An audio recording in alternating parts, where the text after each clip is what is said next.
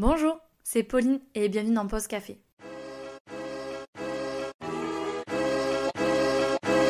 Alors tout d'abord, je vais commencer cet épisode en remerciant toutes les personnes qui ont écouté le premier épisode, à toutes les personnes qui ont bien accueilli ce projet, cet épisode, ce podcast. Merci beaucoup. Merci à toutes les personnes encore qui ont posté dans leur story le podcast, la publication Instagram, qui m'ont donné du soutien. Merci à tout le monde. Après, bon, ben en fait, entre vous et moi, on sait très bien que ce sont mes proches qui ont écouté cet épisode et franchement, mais merci. Merci parce que votre soutien me donne envie de continuer, que ce projet, c'est une excellente idée. Merci encore une fois à vous d'être là pour moi, de me soutenir.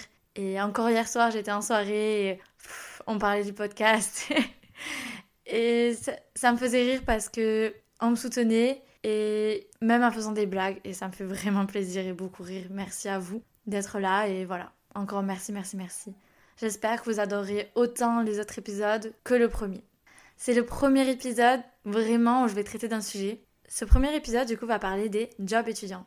Alors pour les gens qui me connaissent, ils savent très bien de quoi je vais parler. C'est une grande partie de ma vie enfin une grande partie de ma vie, oui. C'est là où j'ai évolué professionnellement, enfin quasiment que dans cette entreprise, donc ouais. Alors j'ai travaillé pour une grande franchise assez connue, franchement, je dirais qu'elle est connue, euh, vas-y 5 sur 10, pas très populaire mais plutôt connue. J'ai travaillé pour une franchise McDo. Alors franchement, je vais pas vous mentir, euh, ça a été, c'est une grande partie de ma vie, même totalement vu que j'ai évolué professionnellement quasiment que dans cette entreprise, donc euh, ça me tient à cœur d'en parler. Euh, du coup, on va parler de plusieurs étapes dans ce podcast par rapport euh, du coup au job étudiant. Pourquoi j'ai décidé d'avoir un job étudiant? Qu'est-ce que ça m'a apporté? Quelles sont les difficultés ben, que j'ai rencontrées? Euh, Qu'est-ce que je conseillerais? Des conseils, etc.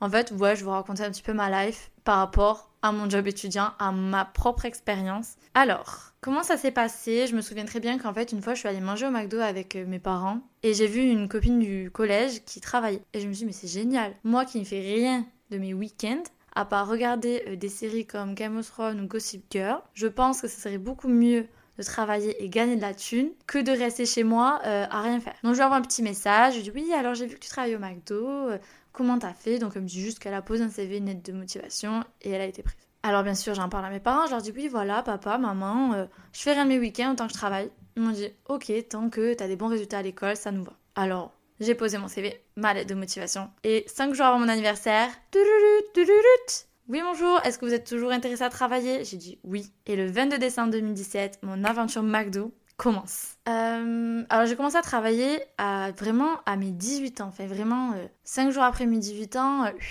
au travail, casquette sur la tête et on y va au charbon. Donc j'ai commencé à travailler bon, plutôt jeune, mais euh, je dirais pas jeune parce qu'en soi, euh, actuellement, on peut commencer à travailler à 16 ans. Donc euh, j'ai commencé dès ma majorité à travailler. Je sais pourquoi j'ai voulu commencer à travailler très tôt, entre guillemets, parce que je pense que j'ai toujours voulu avoir une certaine indépendance par rapport à mes parents. J'ai jamais manqué de rien, mais je sais pas, j'ai toujours été gênée du fait qu'ils m'achètent tout ce que je veux. Je, je sais pas, j'ai toujours voulu avoir une certaine indépendance par rapport à eux. Et du coup, le fait de travailler, pour moi, j'étais là, ben, c'est super, je vais pouvoir m'acheter ce que je veux sans que ce soit l'argent de papa et maman. Et je me souviens que le premier salaire que j'ai eu, j'ai gagné 100 euros et je me croyais super riche. Pour moi, avoir gagné 100 euros, j'avais l'impression d'avoir gagné l'euro million. Alors que bon, entre vous et moi, 100 euros c'est très peu. Actuellement, vous me donnez 100 euros de salaire, je pense que je pleure toutes les larmes de mon corps. Mais bon, à cette époque, j'étais super contente. Je me souviens, je me souviens d'être allée chez Mango, d'avoir acheté euh, des vêtements et j'étais la plus heureuse au monde, vraiment. Après avoir gagné aussi euh, certains salaires, je pense au bout de mon troisième salaire, je suis allée toquer euh, au bureau de mon père et j'ai dit écoute papa,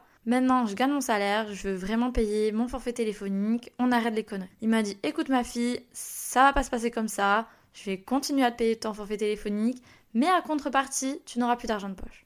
J'étais là, c'est un bon compromis, on s'est serré la pince et ça a été le début de mon indépendance. Après, je vais pas vous mentir, j'ai été l'étudiante chanceuse. C'est-à-dire que mes parents m'ont payé le loyer, m'ont payé les charges et m'ont aussi payé euh, les courses une fois par mois. Donc en soi, mon salaire que je percevais grâce au McDo, c'était de l'argent de poche. J'étais pas l'étudiante en galère de ouf. Je veux dire, c'est triste en France de se dire qu'il y a des étudiants qui vont sauter des repas, manger un repas par jour pour pouvoir subvenir à leurs besoins. Euh, c'est triste en France qu'il y ait des étudiants qui doivent aller au resto du cœur pour pouvoir se nourrir à leur faim. Mais aussi, j'ai des amis qui ont dû travailler beaucoup plus pour pouvoir subvenir à l'intégralité de leurs besoins. Je peux pas me plaindre. J'ai beaucoup admiré les personnes qui, qui ont réussi à être totalement indépendants et ils ont fait beaucoup de sacrifices. Moi, je sais que j'ai un de mes potes, il travaille à Carrefour en 20 heures, il était en école d'ingénieur, du coup, il était en 35 heures de cours. À côté, il arrivait à sortir avoir une, avoir une copine, etc. Et, mais par contre, ouais, il était crevé. Donc moi, je fais partie, je trouve, des étudiantes et étudiants chanceux. Après, euh, moi, le McDo, ça m'a apporté vraiment plein de choses. Par exemple, ça m'a apporté un train de vie plutôt euh, agréable.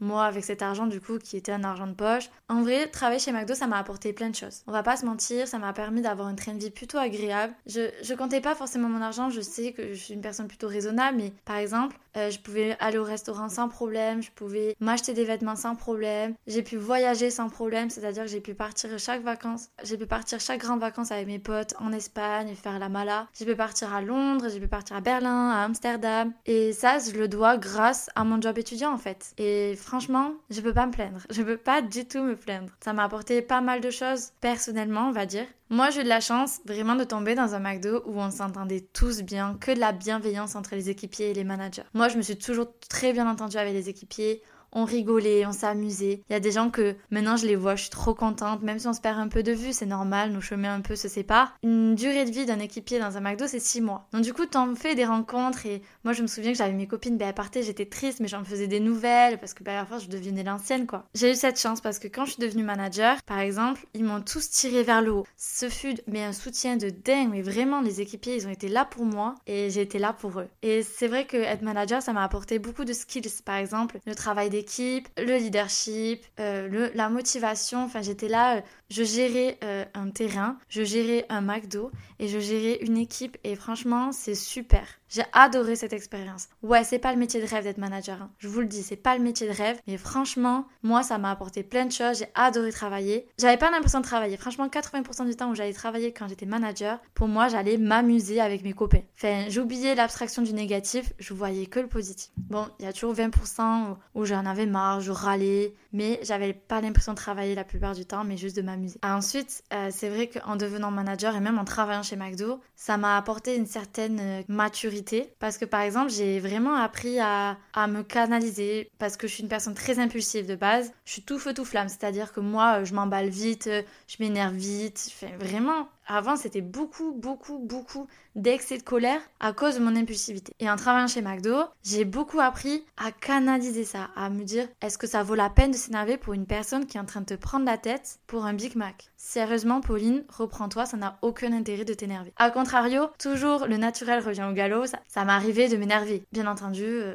je suis humaine, mes émotions parfois prennent le dessus. Je me souviens très bien qu'une fois, j'étais euh, en train de m'embrouiller avec un client et il m'a tellement gavé, je me suis super énervée et je marche dans la cuisine et je tape de nerfs dans un plexi. Et je me souviens que l'équipier était venu me voir en me disant mais tu m'as fait peur. Et j'étais ah mais désolée mais j'étais tellement énervée que je fallait que je tape dans quelque chose parce que ça m'a super énervée en fait. Donc oui, j'ai acquis une maturité, j'ai appris à me calmer. Bon, il y a toujours euh, bah, des écarts, on va dire, mais ça m'a apporté beaucoup, beaucoup de maturité, je trouve. Je me répète, mais en tout cas, c'est quelque chose que je veux vraiment mettre en avant. Ça m'a fait vraiment me calmer sur ce point-là. Et même, je trouve que sur ma vie personnelle, j'ai appris à vraiment me responsabiliser. Vraiment tôt, j'ai l'impression que dès que j'ai commencé à travailler, en fait, je suis devenue une personne un peu plus responsable qu'avant. J'ai grandi plus vite j'ai l'impression. J'ai beaucoup eu le rôle de maman avec mes potes et je pense que je le dois un peu au McDo. Ce rôle-là en tout cas. Ou est-ce que je l'avais avant Je sais pas, mais je trouve que en travaillant, j'ai eu encore plus ce rôle-là de maman, de me dire attention, il y a toujours des, conséquences à ce qu'on fait. Je sais pas, peut-être peut-être que je me l'invente, mais je pense que c'est un peu quand j'ai commencé à travailler que ce côté-là s'est développé un peu plus peut-être. Et après, ce qui m'a été positif, c'est qu'en fait, euh, moi, je suis rentrée dans cette entreprise en tant qu'équipière. Je suis restée trois ans et demi équipière, un an et demi manager. Et c'est vrai qu'au bout de quatre mois, je me suis dit, ouais, vas-y, c'est bon. Moi, je veux reprendre mes études. J'ai dit que je partais pour chercher une alternance dans les ressources humaines. Et ils m'ont proposé un travail, enfin, ils m'ont proposé une alternance assistante des ressources humaines chargée en recrutement. Et j'ai accepté. Donc, j'ai bien gravi les échelons dans cette entreprise. Là, je suis mignonne, je vous raconte le positif, tout ce qui m'est arrivé, ce que ça m'a apporté. Mais à côté, je me rends compte aussi en ayant un job étudiant, j'ai fait pas mal de sacrifices. J'ai sacrifié ma vie sociale, principalement. Principalement, j'ai sacrifié mes amis, je les voyais beaucoup moins. Et je m'en suis d'autant plus rendu compte quand je suis devenue manager. Par exemple, euh, je suis devenue manager et quelques mois après, ma meilleure amie Lorraine partait un an, un an en Erasmus en Lituanie. Et je me suis dit, elle s'en va, je n'ai pas pu profiter d'elle parce qu'en fait, je travaillais. Et vu que quand t'es manager, tu vis à l'envers des autres. Par exemple, moi, le samedi dimanche, ben, je travaillais. J'avais droit à un week-end par mois. Et euh, ce week-end par mois, j'essaie de voir le plus de personnes possible. Et même pendant mes jours de repos, je montais à Toulouse pour voir mes potes et j'essaie de combler le plus possible mon emploi du temps pour voir le plus possible de personnes parce qu'il me manquait mes potes en fait. Et quand elle est partie, j'ai dit putain, en fait, Lorraine, je vais la voir quoi. Une fois et j'aurais pas profité d'elle. Et c'était un de mes grands regrets, j'étais là, mais je suis dégoûtée en fait. Et puis même depuis l'âge de mes 18 ans, euh, euh, ben, je travaille tous les week-ends. Enfin, de mes 18 ans à mes 23 ans, j'ai fait que ça travaille tous les week-ends. J'ai sacrifié mes amis, j'ai sacrifié des soirées, des anniversaires, des retrouvailles. Et ça me faisait vraiment chier de dire non. Vraiment, je, je disais pas non avec plaisir, mais vraiment à contre-coeur. Et à force, ben, je voyais moins mes amis. Après, j'ai envie de dire, j'avais une petite chance, c'est-à-dire que j'étais en coloc avec ma meilleure amie Elisa. Grâce à elle, j'avais des nouvelles de mes copines. Mais grâce à elle, j'avais pas des nouvelles de mes potes directement. Après, quasiment toutes, on était à Toulouse, mais bon, chacun a son train de vie, ses études, etc. Et c'est vrai que je perdais de vue mes amis et ça me faisait vraiment chier. Donc, à cause du McDo, à cause de mon job étudiant et mon emploi du temps qui devenait de plus en plus compliqué à gérer, je voyais plus trop mes amis. Et ce cas de figure avec mes amis, c'est pareil avec ma famille. Je voyais, enfin, je descendais chez mes parents pour travailler, mais je les voyais à peine parce que, parce que j'arrivais le vendredi de 18h à minuit, ben je taffais. Le lendemain, je me réveillais à 11h30, je faisais midi, euh, midi 15h et je retravaillais le soir jusqu'à minuit. Et le dimanche, je travaillais le midi et l'après-midi, je repartais. Donc en soi, je les voyais pas tant que ça. Je voyais pas tant que ça ma famille, mes grands-parents, etc. Donc eux aussi, ils ont été mis en stand-by pendant toutes ces années. Mais ensuite, je tiens à dire que c'est aussi une charge mentale d'avoir un travail étudiant parce que vous avez les études, vous avez peut-être une activité à côté, euh, les amis, la famille, un petit copain, une petite copine et le travail. Et dans tout ça, vous devez faire un emploi du temps pour arriver à gérer tout ça. Mais moi, au bout d'un moment, ben, je m'en sortais plus. Surtout que moi, je suis le genre de personne qui procrastine. C'est-à-dire que j'étais là, ouais, j'ai le temps, j'ai le temps, j'ai le temps, j'ai le temps. Mais non, ma grande. La date butoir, elle arrive, les partiels arrivaient, eh bien, je j'explosais. C'est-à-dire que je, travaille, ben, je trimais au travail, ensuite je trimais à réviser, et, j'étais aigrie, énervée, en colère parce que en fait, comme une débile, si j'avais révisé dès le début, ben j'en serais pas là. Sauf que ben, ben c'est horrible, c'est horrible parce que finalement j'étais fatiguée, énervée et, j'en pouvais plus. J'en pouvais plus parce que t'avais des gens qui n'avaient pas d'emploi étudiant, donc du coup, ben, eux c'était chill, ils ont pu réviser comme ils voulaient. Les week-ends, ben, c'était deux jours en plus de révision.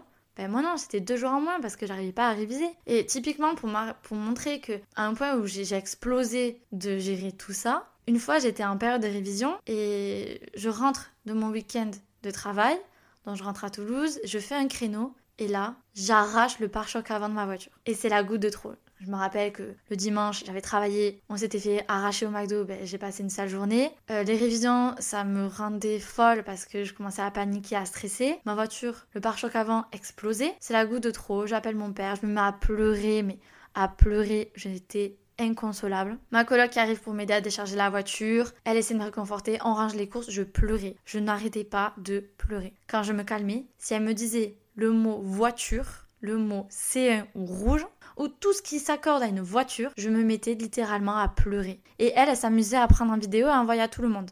Je, me souviens, Elisa, je n'ai pas oublié.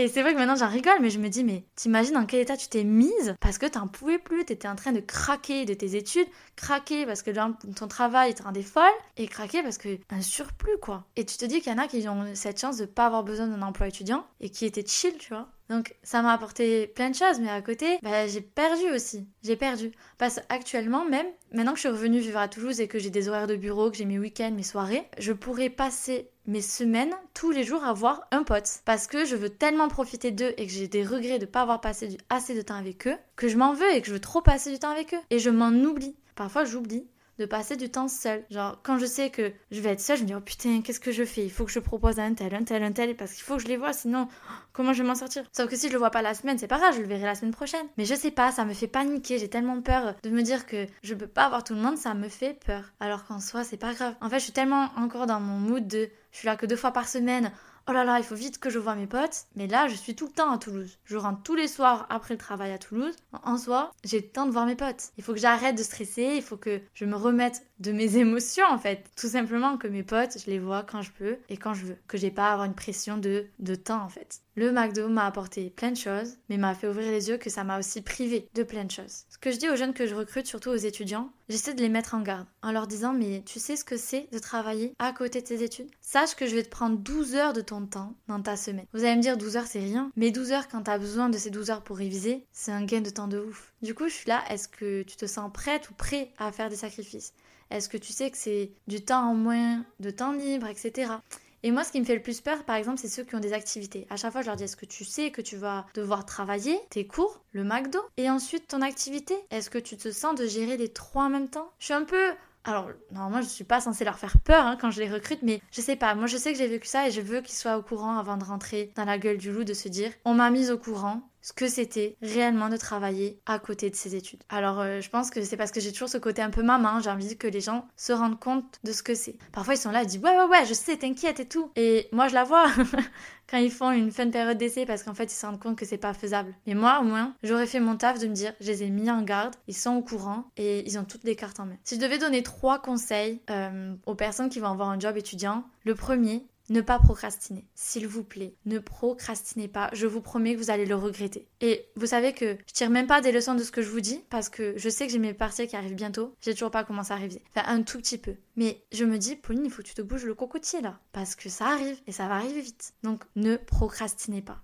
Vraiment. Soyez quelqu'un d'organisé. Vraiment, organisez-vous. C'est le mieux que je peux vous dire. Faites-vous euh, lundi, voilà, il y a ça, ça, ça, il faut que je fasse ça, ça, ça. Tel jour, je travaille. Parce que si vous vous organisez pas, vous allez procrastiner. C'est un cercle vicieux. Et troisième conseil, s'il vous plaît, sachez dans quoi vous vous embarquez. Alors, il y en a qui n'ont pas le choix, je l'entends, mais ceux qui ont le choix, rendez-vous compte de ce que c'est 12 heures dans une semaine, c'est quand même pas mal. Que ça soit 12 heures, 20 heures, 15 heures, c'est quand même un temps que vous consacrez à travailler et pas dans vos études. Donc rendez-vous compte, soyez prêts et posez-vous le pour et le contre de vouloir vraiment avoir un job étudiant. Après, euh, job étudiant, il n'y a pas que McDo. Hein. Il y a euh, les carrefours. Moi, je sais que j'ai ma pote Lorraine qui a travaillé dans un musée. Vous pouvez travailler en, tant en tant qu'intérimaire. Vous pouvez travailler dans n'importe quel service, même à la poste les samedis. Enfin, Vraiment, il y a tout type de job. Moi, je vous parle de mon expérience parce que j'ai travaillé euh, sous l'enseigne de McDo, mais franchement, il y a plein d'autres endroits. McDo, c'est pas que la référence. Moi, je sais que ça s'est très bien passé et j'en suis amplement satisfaite.